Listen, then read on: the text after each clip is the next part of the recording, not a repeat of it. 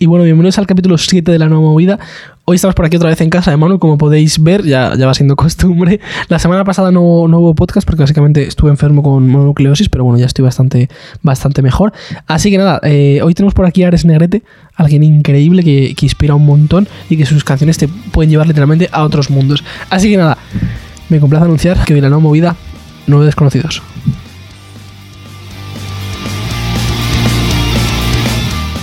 Bueno, en primer lugar, muchas gracias por venir. Te agradecemos un montón que te hayas pasado por aquí. Y si quieres, vamos a empezar. Bueno, primero que te presentes algo. directamente empiezo directamente. ya Soy Ares. De Negrete, de Nueve Desconocidos. Qué guay, vale. Pues eh, si quieres, vamos a empezar un poco por tema infancia, tal, porque solemos empezar así, básicamente. Esto es, empiezas duro de tío. Sí, sí, me- siempre pasa eso. No, pero porque realmente la infancia quizás es algo que puede marcar luego la obra del artista, entonces me gusta preguntar sobre eso. Solo te voy a preguntar un poco, así, un rasgo súper general, ¿qué tal fue tu infancia? No estuvo mal, tenía unos padres que me querían. Y una abuela que me quería. Y una hermana pequeña.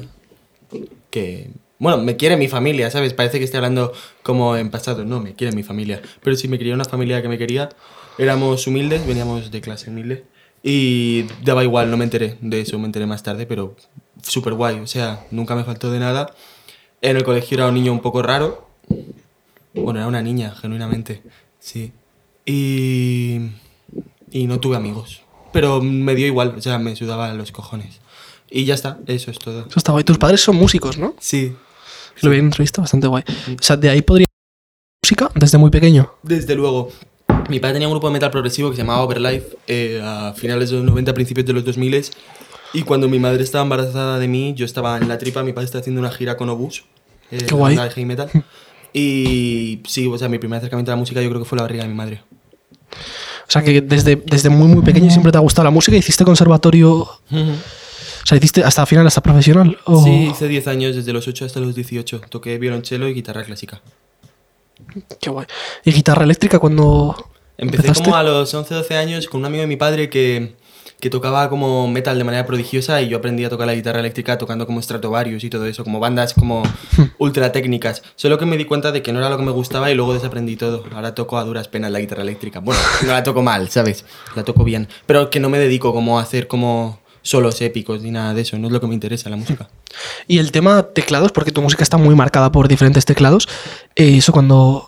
Eso pasó como a los 13, 14 años. Estaba en un rastro y en un puesto compré como mi Yamaha PS20, que luego más tarde es el que usó eh, la chica de Beach House para hacer la música de Beach House. Pero pues eso, un organillo que me compré y con eso empecé a componer como la primera música que compuse en piano, porque yo soy guitarra, entonces siempre había compuesto desde la guitarra y me di cuenta de que al componer en piano la música suena completamente distinta y es como para el pop sobre todo, que al fin y al cabo es como la movida que hago, al fin y al cabo es pop, de alguna manera. Entonces creo que es como muy interesante la composición desde el piano. Mm. Qué guay. O sea, quizá o sea, toda, toda la música que... Todo lo que podemos escuchar dentro de una canción tuya está todo desde el 100% hecho por ti. Sí, O sea, no, no delegas nada. no. Bastante guay. Bueno, eso. el máster del disco lo hizo Carlos Díaz, que es el, el productor de Planetas, pero excepto eso, todo el disco está hecho por mí. Qué guay. Eh, bueno, nos vimos en, en Clamores, me moló un montón el directo. ¿Cómo llevas el tema de los directos? o sea, te, ¿no te pones nervioso ni nada así? No, las primeras veces me ponía nervioso, pero era porque sabía que me faltaban cosas, rollo, a lo mejor eh, las bases que tengo que exportar sabía que no lo había hecho bien y me daba miedo como tocar una canción que a lo mejor había exportado mal, pero aparte de eso, eh, pues luego solventé todos esos problemas desde el principio y ahora estoy como bastante tranquilo cuando voy a salir. O sea, ¿la sensación es un poco de euforia cuando subes al escenario o más...? Antes, antes, una vez llegas es como, vale, ya está, pero como el estar en el camerino y tener que salir y tal es como, buah, ya ves. Sí, es un poco como montaña rusa. ¿Qué tal llevas la relación con el público? O sea, ¿te gusta que interactúen en el concierto? ¿Es más de no meterte mucho en eso? Me gustaría que interactuaran más, tío. Me pasa últimamente, o sea, el primer bolo que di en Clamores la gente se estaba dando de hostias con todos mis cristales, por ejemplo. Pero la última vez la gente está como bastante parada. Bueno, tú estabas abajo, ¿cómo lo viste tú? La verdad que yo, o sea, yo lo que vi es, es lo que te decías tú, que intentabas como animarle, la gente estaba muy quieta, ¿eh? A mí me hubiese Sí. molado un poco también. Ya, hubiera estado guay. No sé qué os ocurre, tío. Hombre, parte de eso, tío. O sea, podías haberte dado de hostias tú. Sí, pero no voy a dar de esas a la gente si la gente no le está dando de Dale de hostias. hostias y empezáis una pelea. No, pero estuvo muy guay, a mí me moló mucho, además me gustó mucho tu directo. Gracias. Y está, o sea, tu familia forma mucha, muy, mucha parte de tu música porque estaba por ahí tu hermana tocando, ¿no? Hmm. Bastante mi hermana guay también. Y luego tu madre también por allí estaba también. O sea, te apoyan. ¿Consideras que tus padres te han apoyado siempre mucho? Sí, claro, me han apoyado mucho y a día de hoy también. Bueno, te iba a preguntar un poco acerca de, de las canciones. ¿Cómo te viene la inspiración a componer los temas? Porque quizás son muy oscuros. No sé si vendrán de cosas del pasado o cosas que simplemente se te ocurren. Mm. ¿Cómo es el proceso de componer? Pues el proceso es bastante como naif, yo creo. O sea, no pienso mucho lo que estoy haciendo en el momento y luego como más tarde me doy cuenta de, de lo que hablo o de como la inspiración musical que tuviera en ese entonces. Eh, no sé, generalmente compongo desde el piano. Se empieza todo con el piano y luego ya más Sí. tarde añades voz. Sí, exacto. La voz es como lo último generalmente, a no ser que tenga como una idea muy clara de una melodía de voz y luego componga a través de ello. Pero la letra, desde luego, es lo último, o sea, es como 100% lo último. Y no sé, no sé. La verdad que mientras estaba haciendo el disco pensé que no me estaba inspirando en nada, pero luego más tarde entendí que sí. ¿En qué, en qué te estabas inspirando? En una situación mala Ah, que viví. Sí. bueno, eso siempre, o sea, para la música así más oscura siempre está bien, la verdad. Sí, o sea, des- desde luego que no fue como la premisa de la composición del disco, pero luego me di cuenta de que todo eso afectó como al discurso del disco y en verdad todo el disco habla de la movida esa. Así que sí, supongo que de alguna manera el momento que estás viviendo en tu vida luego como influencia bastante la música que vayas a hacer. Si no es así es un poco raro. Al menos mi experiencia personal en la composición es esa. O sea, ¿consideras que el disco es como tal un producto globalmente? O sea, me refiero a que todas las canciones hay que escucharlas juntas o son canciones que simplemente las has ido metiendo y ya está. Claro, o sea, yo en un principio pensé que la premisa del disco era como un conjunto de canciones que, se- que tenía has- y ya sí. está, pero no. Y en verdad es como un disco bastante conceptual y se cierra con el tema este de Convicción, que es la colaboración que tengo con Tripping You. Y la verdad que es bastante como con- conclusión de lo que es toda la historia. Creo que en verdad se puede leer entre líneas de lo que habla y es interesante. Guay. Bueno, sobre la, la experiencia mala, ¿tú crees que tanto influyó en, en el disco? O, te- o sea, porque hay canciones que ya estaban compuestas de antes. No, no, Porque- o sea, to- o sea, todo- el disco lo hiciste a la vez. Porque, por Mm. ejemplo, todos mis cristales salió bastante antes que el disco. Claro, pero es que la experiencia esta fueron tres años. Entonces es Ah, como vale. tres años de toda esta angustia pues reflejados en la música que hice durante esos años. Estábamos hablando antes, fuera de la entrevista, de cómo, cómo lo hiciste el disco como tal. O sea, lo grabaste entero en tu casa con micrófonos dinámicos, tal.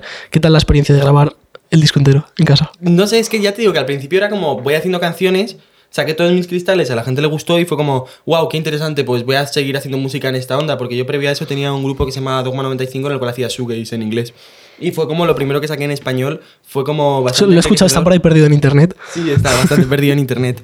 Y no sé, fue bastante guay la experiencia de componer en español, a la gente le gustó y dije, vale, pues voy a seguir haciendo esto. Entonces al principio pues me costó, o sea, un par de meses o así, como hacer como una música que me terminara de gustar en castellano, porque con Dogma 95 saqué un par de temas en castellano, pero quería que el sonido no fuera exactamente ese. Y una vez hice todos mis cristales, es como que todo el resto fue bastante como de seguido. O sea, te molaba más componer en inglés antes. Eh, bueno, es que no sabía componer en castellano porque todo me sonaba mal, que yo creo que le pasa a mucha gente, pero animo a todo el mundo a componer en su idioma materno. Ah, a mí- sí, a mí Porque me somos, más. No somos ingleses, tío. No lo somos, o sea, y en verdad es mucho más jodido componer en inglés porque hay mucho más mercado. Sí, además te iba a decir que normalmente, generalmente, está un poco feo decirlo, pero los grupos que suelen cantar en inglés, en español, es mucho más jodido para, yo creo que vamos a hacerse, hacerse un hueco. Mm, coño, el, el ejemplo más claro es Heinz, que molan un montón y lo petaron en todo el mundo, pero en España como que siempre se les tuvo un poco de Sí. tirria. Mm. A ver, tirria tampoco, no sé, pero... Sí, al principio sí, sobre todo al principio. Pero sí, que yo creo que, que son grupos que al final como que a nivel internacional lo petan más que en su propio país. Pero por el tema de- del estigma que hay también con cantar en inglés ahora mismo. En los 2000 sí que pasó que todos los grupos cantaban en inglés, se puso muy de moda. Pero a partir de los 10 ya como que volvió el castellano y ahora se ha establecido como idioma para la música. Yo creo que también fue un tema de Dover, puede ser, que cantaba en inglés Sí, y eso fue- yo creo que al Mm. petarlo tanto también la gente era como, Buah. Fue Dover, Sexy Sadie y los principios de Sidonie, que también cantaban en inglés. Pues yo creo que todo eso como que influenció a que todo el pop fuera en inglés al principio. Qué guay. Vale, si quieres vamos a ir con la, la primera sección del programa, que Vale. se llama lugares. Entonces yo te voy a decir un sentimiento y lo tienes que asociar con un lugar. Vale. Entonces empezamos si quieres paz. Paz, quizá mi pueblo natal, San Juan. Como comfort place. O sea, ¿te gusta ir allí de vez en cuando? Sí, es un pueblo bastante feo, pero yo le encuentro como el cariño pues por las vivencias que he tenido ahí y todo eso, claro. Claro, al final que eso te marca. Eh, amor. Mm, quizá lo asocie también a lo mismo, ¿eh? Paz y amor. Yo creo que como bastante como el sitio al que volvería, como para estar tranquilo y tal. Bastante guay. Nostalgia. También lo Ya, mismo. tío, es que la verdad que Sí, todas sí, es que estas sí, cosas son como bastante la misma premisa. Sí, yo creo que, que mi pueblo natal, por todo lo que he vivido ahí y todo eso. O sea, ¿creéis que la- esto es un tema bastante interesante? ¿Creéis que la nostalgia puede jugar una mala pasada en muchas cosas? No, creo que es un sentimiento súper guay. O sea, ¿no crees Creo que que- no es invalidante. Al menos desde mi experiencia propia. Pero yo creo que también tendemos a recordar el pasado como algo. La nostalgia, o sea, como algo increíble y luego cuando en esa situación no lo vivías tan bien. Claro, o sea, pero yo creo que ahí es donde reside la nostalgia, ¿no? Creo que aunque no toda tu experiencia en ese lugar haya sido como lo mejor del mundo, sigues teniéndolo como en tu cabeza, como, vale, esto es parte de mí. Sí, pero no sé, a mí me da la sensación como de que a veces quiero volver a algo y en ese momento no me apetecía tanto ese momento, pero lo Claro. recuerdo muy bien. Claro. Es un poco la lío, verdad. tío, a mí me flipa, está bastante es un Yo soy bastante chulo. nostálgico, pero bueno. Bueno, felicidad. Eh, mm, Valencia. Valencia me gusta mucho. Me pone feliz cuando voy. ¿Das mucho? Sí, voy como una vez cada dos meses, una vez cada, cada mes, depende de la época como del año, pero sí. Bastante divertido. Lugar de sueños para vivir. Buah, pues hablábamos antes del edificio este dorado de Benidorm, ¿no? De la cocaína y tal. Sí, es súper es súper divertido. Yo viviría en ese edificio, viviría en Benidorm. Arriba del todo, vivirías arriba. Eh, ¿Te imaginas como en el triángulo eso? En ese edificio este dorado que, que tiene como un 1 y un 1 y en medio hay un triángulo. Pues en la punta del triángulo sería increíble, sería épico. Además, buenas vistas tiene que haber ahí. Imagínate. Está bastante guay. Además, es que venidor con tanto rascacielos y luego no hay nada fuera. En plan, tú ves desde allí y es como Ya. que no hay nada, rascacielos y Ya, está. Es súper divertido. Hay una montaña que tiene una cruz, como de neón. Está súper épico. Un día te cuento la historia. Vale, parece bien. Eh, canción que te recuerda a un lugar. Mm, pues me va, me va, me va de Julio Iglesias a Benidorm, tío. Lo asocias a venidor. La has escuchado mucho en venidor. Sí, bueno, es que además está lo quizá que Julio Iglesias es un personaje muy venidor. Julio Iglesias es 100% Benidorm. Claro. Además está la movida de que te decía que está el auditorio Julio Iglesias. Es como una figura muy importante en Benidorm. Luego, ¿cómo sería para ti el mejor concierto que puedes dar? O sea, un sitio soñado. Mm, una sala como medianamente grande y que estuviera llena. Sí. ¿Sabes Sí. alguna sala en concreto o no? Pues no sé, la Raz en Barcelona o, o. Bueno, la sala pequeña. Como estaría bien, ¿sabes? Que estuviera lleno. No sé, tampoco me imagino. Tocar en festivales es un poco raro. El año pasado tuve la experiencia porque era guitarra de último vecino. Y es un poco raro como ver a la gente ahí abajo. También es verdad que es cuando acabábamos de salir del COVID y la gente estaba sentada. Mm. Pero festivales es un poco raro la experiencia. Yo sinceramente prefiero como tocar en sala. O sea, no te molaría de esto de estadio. Hostia, claro que me gustaría, ¿no? Pero como concierto soñado así a corto plazo y como siendo medianamente realista y como a nivel personal creo que sería una sala llena de gente, como disfrutando el concierto y todo eso. Sí, lo que hablábamos antes, mucho pogo. la gente o, muy no, cerca. o no, pero lleno y que la gente le estuviera gustando, creo que sería súper interesante. Vale, vale, pues esto es la sección. Aquí, aquí acabamos la sección de lugares. Si quieres, ahora hablamos un poquito más acerca de- del disco, que ya lo habíamos tocado un poco por encima antes. Te quería preguntar la portada. Eh, ¿La diseñas tú? ¿Cómo, cómo es? La portada la diseñó un colega mío que se llama Julián, que, mm, bueno, el curra en Helsinki, es el manager de Tripping You, y ahora tiene una especie de, de, de colectivo de diseño gráfico y de como diseño general, y le mandé como el encargo de hacer la portada, y es como, él es el, como el que hizo que el disco fuera casi un disco conceptual, gracias a la portada y como todo lo que lo engloba. Me parece súper guay. O sea, la viste y directamente dijiste, esta es la portada. Sí, o sea, él me pasó una especie de. Me pasó como una especie de. Claro, porque yo tenía una idea completamente distinta para la portada y me gustaban mucho las portadas del New Beat belga, como de Front 242 y de Hmm. Nietzsche y todo eso. Pero él me dijo, tío, vamos a hacer fotografía y va a ser como con esta premisa y esto va a simbolizar esto. Y dije, vale, perfecto. O sea, Y cada, sí. cada cruz representa algo o no? No, en verdad es como el conjunto de todas. Hmm. Es bastante guay. Está muy guay, la verdad. Sí. Y luego, si quieres enseñarlo por dentro, a ver. Claro. A ver cómo Mira, es. te explico un poco como el diseño del disco. Vale. Esto sería la portada. Y yo a Sonia le dije que me gustaba como el Zeppelin 4, que es como que tiene una portada como súper críptica y no pone el nombre de la banda. Yo de hecho no quería que poner el nombre de mi banda en ningún sitio, pero al final. Eso queda muy bonito. eh. Detrás, A ver, hombre, detrás está bien. Pero bueno, me hubiera gustado que no tuviera nada. Entonces es como nueve cruces que hacen referencia a un libro de monología que a mí me gusta. Entonces es como que hay cuatro cruces y cinco abajo, al igual que aquí hay cuatro puntos y aquí hay cinco puntos abajo. Entonces hace referencia al noveno demonio de ese libro que es Paimon. Que además es como que la leyenda de Paimon es bastante parecida a la leyenda de nueve desconocidos, que es la leyenda esa de la India que cuento a veces. Entonces, Pues cuéntanosla si quieres. claro, te la cuento enseguida. y bueno, esto es como si fuera una página de la Biblia. Y tienes aquí todas las letras y todo. Aquí están todas las letras y todo eso. Muy guay, ¿eh? La Está verdad. bastante guay. Está bastante, bastante chulo. ¿Escuchas vinilo en casa? ¿O, No tengo más de...? que no. Pero colecciono vinilo.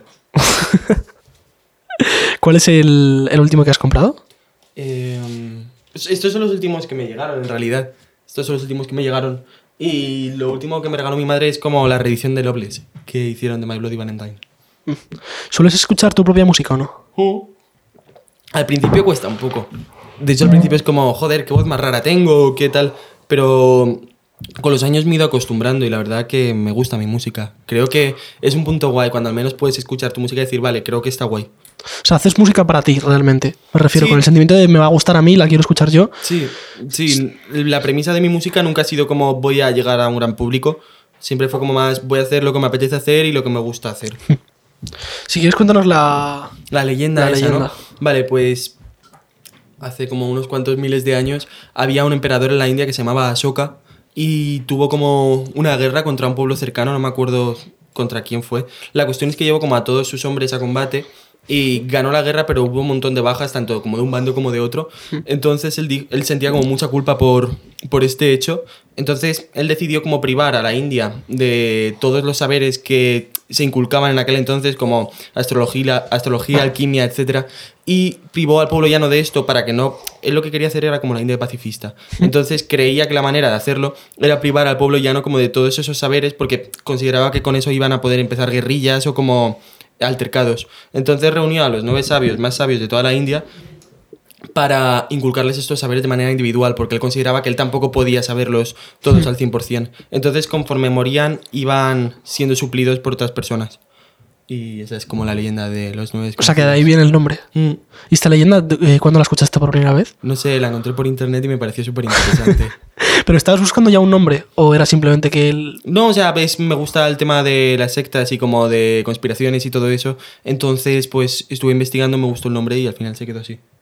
La verdad que es bastante curioso, bastante guay. Está Yo la, primera vez que lo escuché, eh, pensaba que iba a ser que eran nueve desconocidos de verdad. Ya, tío, me suele pasar. ¿Te? Te lo he preguntado más veces. Bastante. No, pero está, está muy guay, la verdad. Bastante chulo el nombre. Eh, ¿Qué tal el recibimiento del disco? Súper guay, tío. Yo ya te digo que cuando hacía música era como con una premisa muy de que me gusta a mí y poco más. O sea, no era como, joder, esto no. No tenía pensado que le iba a gustar a la gente. Pero de repente me cogió. o sea, no, eh, no te esperabas el, el- no te esperabas el recibimiento del disco. Conforme ha ido pasando el año, pensaba que sí, que a la gente le iba a gustar porque ya tenía como la experiencia previa de haber sacado cuatro singles y que a la gente le gustara. Pero, joder, es que las copias físicas han durado una semana. Y Joder, eso qué es súper guay. guay. Sí. Eso es bastante guay, la verdad. Eh, las colaboraciones, tema de las colaboraciones, ¿cómo, cómo funciona? ¿Cómo O sea, funciona? toda la gente que colabora en el disco son que simplemente son amigos y Sí. los temas o Sí, excepto Último Vecino, que eso fue como más tarde. eh, tanto Adrián de Tripping You y como Javier de Interrogación Amor, pues les conocí como colegas y siempre hablamos como de hacer música juntos y al final salió de esa manera, fue bastante orgánico.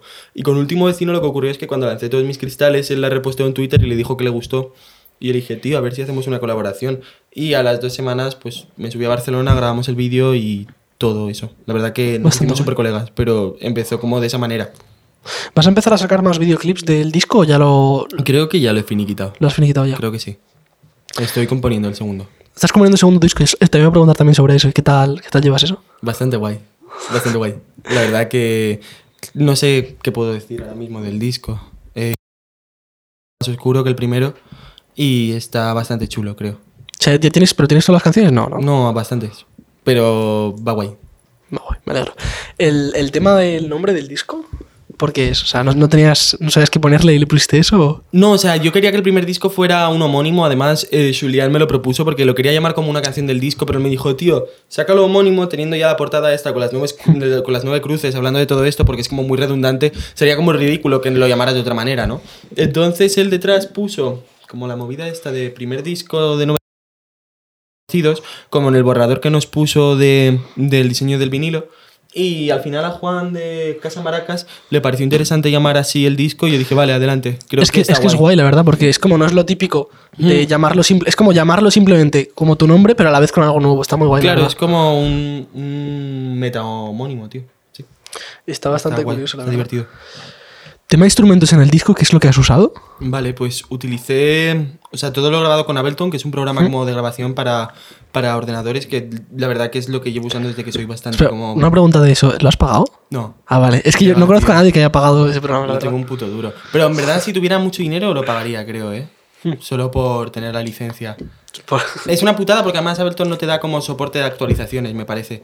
Creo que una vez sale como. Están ahora en el 11, cuando salga el 12, la gente que ha comprado 11 tiene que volver a pagar. Creo que menos, pero tienen que volver a pagar. Creo que Cubase, por ejemplo, sí que da como servicio de actualizaciones. Eh, utilicé Ableton para todo el disco y luego todos los sintetizadores que suenan son como sintetizadores de hardware, no son software. No son VSTs, son como mis tecladitos que tengo en casa. Utilicé eso, utilicé mi guitarra, mi Fender Mustang y, y un bajo, un bajo japonés que tengo, de los años 70. Eso y en tema microfonía, excepto un, pa- un par de temas que grabé con mi micrófono condensador bueno, los grabé todo con, con un 58 antiguo que tengo, como este, y con un Beyer Dynamic, como el que usó Kurt Cobain en el Unplugged, el micrófono que tiene él, pues eso es lo que he utilizado. Lo que hago es como grabar las voces como varias veces para generar como un efecto de chorus natural. Qué guay. Y eres bastante friki, entre comillas, de los teclados, ¿no? Sí, mucho. Muchísimo. Mira, Leonor está aquí y ella lo sabe. Es mi monotema, estoy un poco mal. ¿Cuál es, o sea, ¿cuál es el de tus sueños? No ¿Te lo sé, gusta? o sea, esto cada, cada día es una cosa distinta.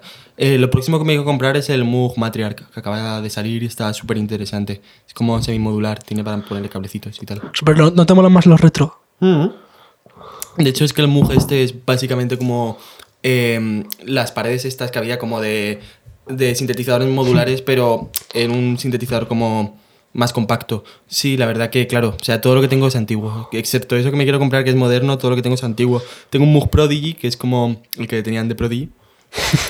Y tengo... ¿Se llama así literalmente por eso? Sí, de hecho Prodigy se llaman así por el teclado. ¡Hala! Y, sí. Increíble eso. Y tengo un Yamaha CS40M, que es un bicho así de grande. ¿Y son alguna herencia de, de tus padres o no? No, son que Todo- el año pasado cuando me fichó Warner me gasté todo el dinero en sintetizadores, tío. En verdad, bueno, es una inversión, al fin y al sí, cabo. sí, inversión que lo flipas. Otra cosa no, pero inversión desde luego. Eh, estábamos hablando antes sobre, sobre que quizá no te identificabas tanto con la movida madrileña, quizá más con la ruta del bacalao. Mm. Si quieres contarnos un poco qué es para ti o qué ha supuesto en tu vida eh, la música de la ruta del bacalao o el movimiento en general. Al fin y al cabo, yo creo que toda la gente que tiene mi edad, más o menos, que tienen padres de la generación de tener ahora entre 40 y largos, 50 y largos, eh, vivieron parte de la ruta al bacalao de manera como inevitable. Quiero decir, al igual que la gente que tiene ahora unos 60 años en Madrid vivió como parte de la movida madrileña, incluso sin quererlo, aunque no tenga nada que ver con ello, todas las discotecas que habían en aquella zona, en Castellón, Valencia, Alicante y parte de Murcia, estaban influenciadas por ello y era la música que se escuchaba para salir de fiesta en esa zona. Entonces yo creo que la herencia de, de tus padres como hablarte de ello, aunque fueran heavies, mis padres por ejemplo eran heavies, pero también iban a esas discotecas porque era como lo que había. Y es súper interesante ya que la, la ruta al bacalao empezó prácticamente paralelo a la movida madrileña. Empezó también como en el 81 o el 82 con las primeras discotecas que se abrieron como Spook o Barraca. Y al principio era como una movida, claro, es algo como que no se conoce tanto por el tema de que no se le dio como tanto bombo en los medios, pero es súper interesante ya que en esas discotecas iban como bandas internacionales a tocar como Ramones o, o Peter Murphy de Bauhaus y toda esta gente. Y al principio la escena era como súper oscura, muy gótica. Mm, ¿Qué- había ¿Qué bandas crees que pasó para que cambiase eso? Claro, no, o sea, lo que pasó es que al fin y al cabo toda la música gótica está también influenciada por toda la música electrónica y es como algo que se iba retroalimentando. Entonces llegó un punto en el cual hubo como muchísima influencia por la música de Bélgica, que era el New Beat en aquella época. Entonces todo eso llegó a España y se llamó Bacalao. Pero en un principio era eso, era como prácticamente escena gótica. Pero bueno, es que la escena gótica en cuanto a cajas de ritmos y sintetizadores es básicamente bacalao. Entonces en mi música yo creo que se puede notar bastante como la influencia de eso en canciones como Quemarlo Todo. ¿Crees que representa un factor importante la droga en toda esa época o no? No, es algo que demonizó muchísimo como... Yo creo que la droga quizá eh, simbolizó algo mucho más grande en, en Madrid con el tema de la movida madrileña, el tema de quiero ser bohemio, voy a consumir heroína, porque era algo como la premisa de ello, no se sabía como los peligros de eso, no sabía, años más tarde llegó el SIDA y llegó la hepatitis y todo eso, al principio era como, lo hacía Lou Reed, lo hacían los novelistas de la cultura beat, hemos estado 40 años en una dictadura y ahora queremos ser como jóvenes progresistas y para hacerlo tenemos que hacer esto. Creo que llegó como ese mensaje muchísimo más en la movida madrileña que en Alicante, Valencia y Castellón, porque date cuenta que las drogas que se consumían generalmente eran eh, drogas psicodélicas. Mm, La gente de esa época habla de una droga que se llama micropuntos blancos, que eran como unas bolitas así de pequeñas, que las tomabas y era como muchísimo más fuerte que un trippy. Y estaban toda la noche flipándolo. Eran drogas mucho más inofensivas que la heroína. Eso y es que la heroína a largo plazo. Y a corto plazo te destroza. La cuestión es esa, que, que para salir de fiesta tú consumías, o sea, generalmente, o sea, no sé si alguna vez has visto un documental sobre eso, pero era Peña que estaba trabajando a lo mejor cinco días a la semana en, en un horno de pan, por ejemplo, y tenía el fin de semana libre y el lunes también y se iban tres días de fiesta después de eso, porque era como su manera de relacionarse con la gente, ya que habían estado toda la semana trabajando, eran gente de clase media, de clase media baja además, y a lo mejor con 5.000 pesetas, 10.000 pesetas salían de fiesta todo el fin de semana. Y se llamaba la ruta al bacalao por el tema de que te ibas a una discoteca y a las 8 de la mañana cuando la habían cerrado te ibas a otra y estabas como literalmente tres días de fiesta. Creo que es algo que ahora nuestra generación no aguantaría. No aguantaría, pero te hubiese gustado vivir eso. Yo no hubiera aguantado tres días de fiesta, pero me hubiera encantado eh, ir a una discoteca y que pusieran esa música o ir a un concierto de Bauhaus. También yo creo que influye mucho lo que hablabas antes de, de la dictadura, de que la gente después de una represión busca como evadirse, como evadirse muy a lo grande. Sí, Quizás eso representa. Sí, quizás sí, o sea, tanto. pero es que previo a eso ya pasaba, lo que pasa es que estaba mucho más invisibilizado. Mi abuelo tenía un grupo en los años 70 en Madrid y vivió O sea, como que tu familia está muy marcada por la música, ¿no? Sí, sí, toda mi Qué guay. familia. Entonces es como. También pasaban esas cosas de sexo, drogas y rock and roll antes. Simplemente que estaba muchísimo más invisibilizado porque si no ibas a ser perseguido. Pero sí, siempre lo ha habido. Lo que pasa es que, claro, a nivel como conceptual es como, vale, hemos estado también reprimidos todo este tiempo, vamos ahora a desmadrarnos. También fue un poco así. Lo que pasó con la ruta al bacalao, pues lo que terminó es que en el 95, en el 96, Canal Plus hizo un, un documental como hablando de los peligros de la ruta al bacalao y como la gente que moría. La gente no moría de sobredosis, la gente moría porque cogía el coche luego.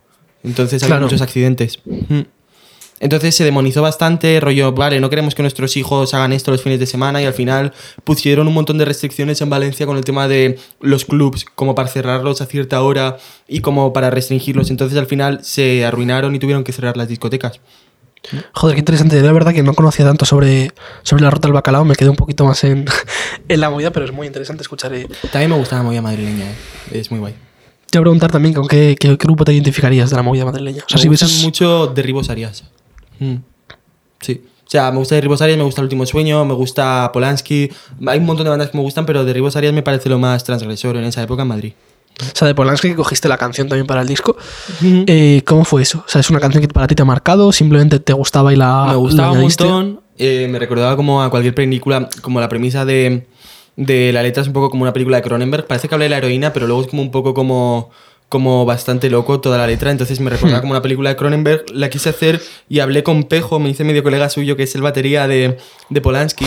Y dije, oye, quiero hacer esto, ¿puedo hacerlo? Y me dijo, no sé, o sea, yo no tengo los derechos de la canción, pero hazlo si quieres. Y lo hice. Y no has tenido ningún problema con No, o temas sea, de derechos. de hecho, les viene, o sea, si no tienes como el permiso del artista, Hmm. pues no ganas nada de la canción, todo lo que se genere de la canción va a ir al artista compositor, pero lo quería meter en el disco, así que lo O hice. sea, que todo lo que se genera en esa canción va al artista compositor. Claro. Curioso también funcionan eso. las versiones. Sí, la verdad que es un tema bastante. El tema de discográficas, licencias y tal, es un tema bastante complejo. Bastante Está complejo. complejo, está complejo. Yo ahora lo entiendo un poco más. Sí, yo la verdad que no tengo mucha idea sobre Está, eso, está pero. bastante loco. Te voy a preguntar un poco qué, qué piensas acerca de la movida actual, La movida actual, eh, en general, musicalmente. eh, pues no lo sé, me parece interesante, pero a la vez me parece como... hmm, no sé, me parece interesante que salgan bandas, me parece interesante que las bandas puedan tocar y llenar una sala, pero no sé, a su vez es como que quizá hay cosas que sobren, no estoy muy seguro. No estoy muy seguro, o sea, si realmente sí están es porque tienen que estar. Pero me parece súper guay que hoy en día, en comparación a hace 10 años, Sí. haya como un circuito joven de gente que quiere ir a conciertos y gente que hace música. Porque yo, por ejemplo, cuando era más pequeño decía, vale, yo hago esta música, pero es que no la va a escuchar nadie porque la gente no está en esta movida. Entonces me parece que interesante como todo el circuito de bandas y toda la infraestructura que hay, como eh, festivales que siempre se han dedicado como al indie un poco más antiguo, un poco más casposo, que ahora estén como apostando por nuevos grupos y como que haya todo este movimiento juvenil me parece súper interesante. O sea, ¿qué es lo que decías antes que quizá quitarías de esta movida? Nada, como a lo mejor. No sé, pero también es como. O sea, no, quizá no. O sea, es que lo pienso y digo, quizá haya como. Cosas que no. No sé cómo explicártelo, tío. No sé, como cosas que a lo mejor son Que no un te gustan como, simplemente. Como que. No, pero no hablo de músicos y de música. Yo hablo como de. Actitudes de- o. Aparte, sí, quizás sea eso y quizás sea también como vamos a pertenecer todos a esto como de una manera un poco como superficial. Pero no me refiero como a la peña, tío, me refiero más al tema de festivales como que programan cosas raras, tío, y como de gente que a lo mejor tenía una visión como un poco anticuada de, de cómo se tiene que organizar un festival y lo sigue haciendo de esa manera. no sé, hay Pero gente yo que todavía no apuesta mucho por ello, ¿sabes? Sobre todo con, con la escena, quiero decir, la gente que se dedica más al pop como pop, eh, lo tiene como más fácil para entrar en festis y eso es súper guay. Y poco a poco también está pasando con el tema oscuro y es súper interesante. Ahora Depresión Sonora y Tripping You tocan en el Sonar y eso es Hmm. una pasada. Y en BBK. Es que literalmente Depresión Sonora tiene una cantidad de oyentes que yo flipo, ¿eh? Sí, tío. Yo entro y digo, madre mía, cómo hay tanta gente ahí. Es una locura. Yo creo que sí que también tiene que ver mucho con lo que has dicho, como que todo es más... También influye, creo que la sociedad en sí, ya no solo a nivel de música, desde las redes sociales es todo más, Hmm. más falso, quizá más frío. Sí, quizá parezca todo un poco más frío, pero luego es como. No sé, tú conoces a esa gente y son súper majos, o sea, me llevo bien con todo el mundo. La verdad que es súper interesante eso, como puede parecer frío a lo mejor en redes sociales, pero luego los ves de fiesta contigo y son peña súper maja. Es bastante guay, al fin y al cabo todos somos chavales. Claro. Mm. Eh, a nivel de, de estética, ¿te inspiras en algo? Porque ve que tienes un montón de tatuajes muy chulos. Eh, ¿Tiene algún significado? ¿Simplemente te los has hecho, pues ya te digo, a nivel de estética? ¿O Mm. tiene algún trasfondo? El tema de los tatuajes, pues los hago porque me gustan. Y poco más. Este fue el primer tatuaje que me hice en un estudio, que es el Washing Machine de Sonic Youth. Y esto también, de My Bloody Valentine, que es el Loveless. Entonces es como, no sé, me gustaban esos discos y me los tatué. Y el resto Hombre, pero como- sí tiene un significado entonces, claro. Claro, tiene un significado de que a nivel como, como personal me gusta mucho y es como la música que más he escuchado, ¿no? Durante esa época de mi vida al menos. Entonces es como que el resto, pues a lo mejor me gustaban como las litografías medievales y como los dibujos así, me los hice.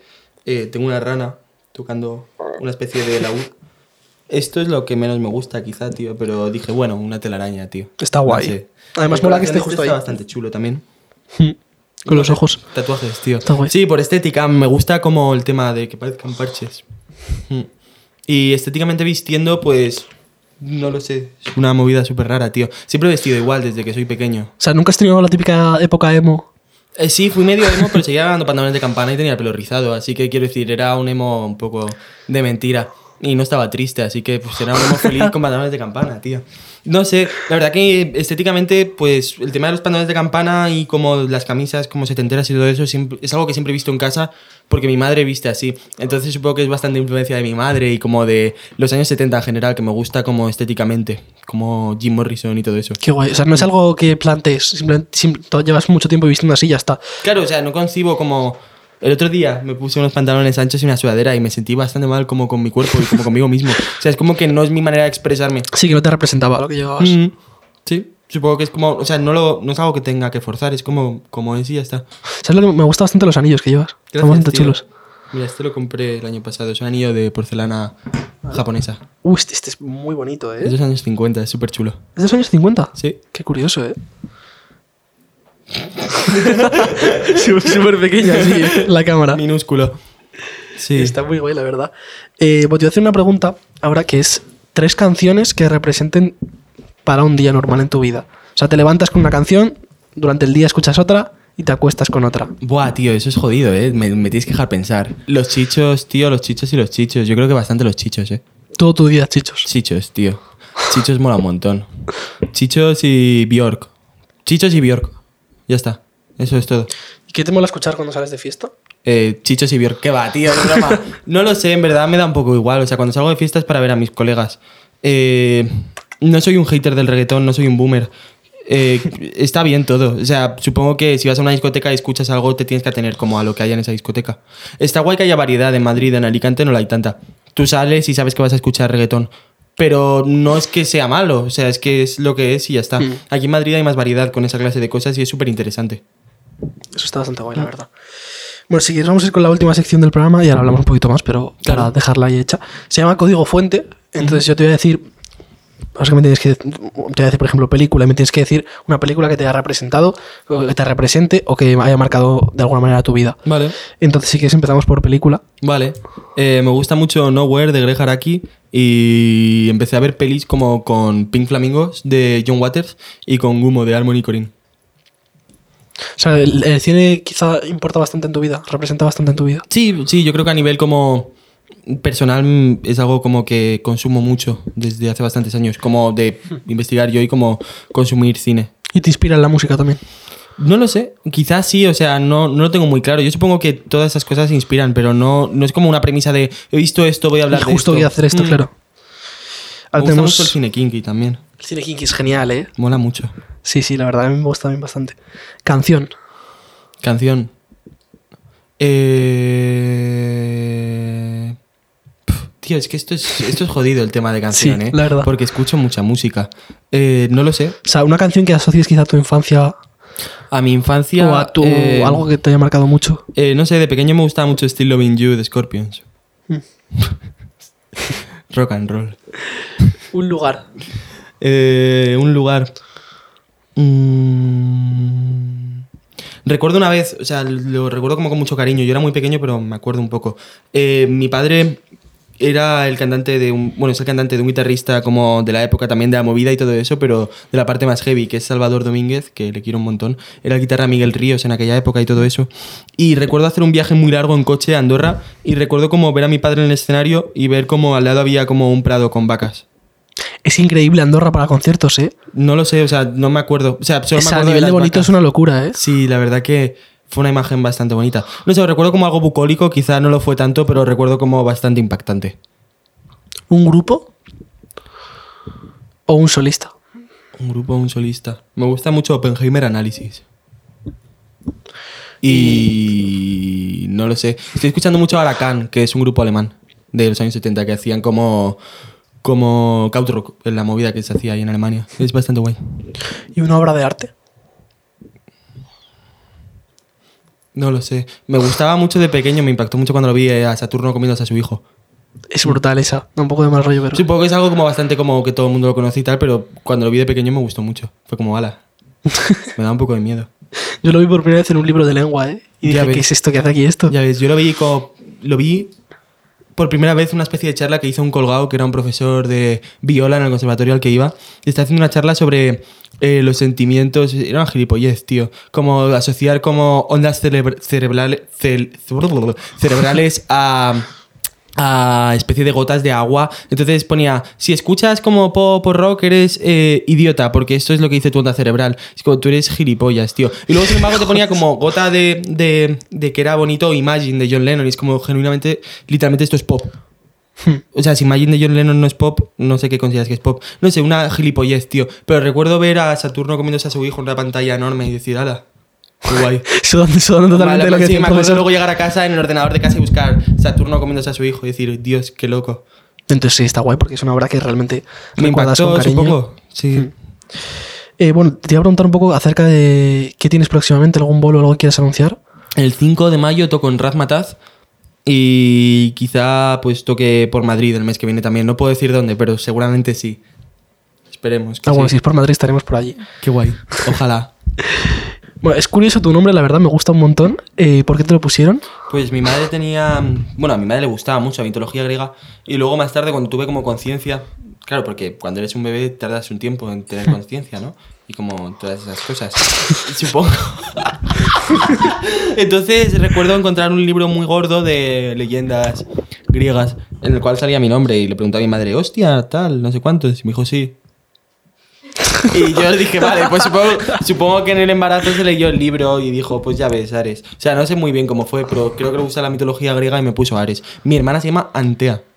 Mi guapísimos los nombres. Damaris. ¿eh? La verdad que está todo bastante épico. Además, con el apellido queda muy, muy guay, ¿eh? Ya, lo hablaba también el otro día con, con, con Leonor. De, de lo jodido que es mi apellido, tío. O sea, Pero en verdad, ah, podrías tener nombre artístico directamente el tuyo, ¿eh? ya lo pensé, pero no me mola el rollo ese a lo Bruce Sprinting, tío. En plan. Sí, pero digo porque tu nombre es muy guay. Ya, Con el tío, apellido, como- además. Ya, no sé. No sé. No sé, o sea, no es mi, No movida, para, desgraciados. no es mi movida para nada lo de ponerte tu propio nombre, pero entiendo que podría haberlo hecho. Hmm. Hmm. Pues le hablaba el otro día, tengo un apellido jodido, ¿eh? Porque mi madre hizo buena elección de nombres, pero imagínate que me hubiera puesto eh, otro nombre épico, rollo Thor Negrete, hubiera sonado súper mal, ¿sabes?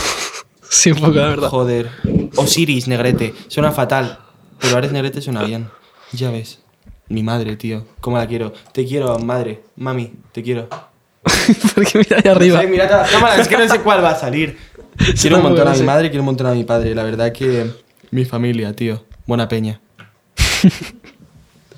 Bueno, y si quieres vamos dejando por aquí la entrevista. Muchas Vale. gracias por venir, la verdad. Muchas gracias a ti, Manu, por invitarme. Gracias a vosotros, chicos, también. Muchas un aplauso muchas para gracias. los técnicos, tío.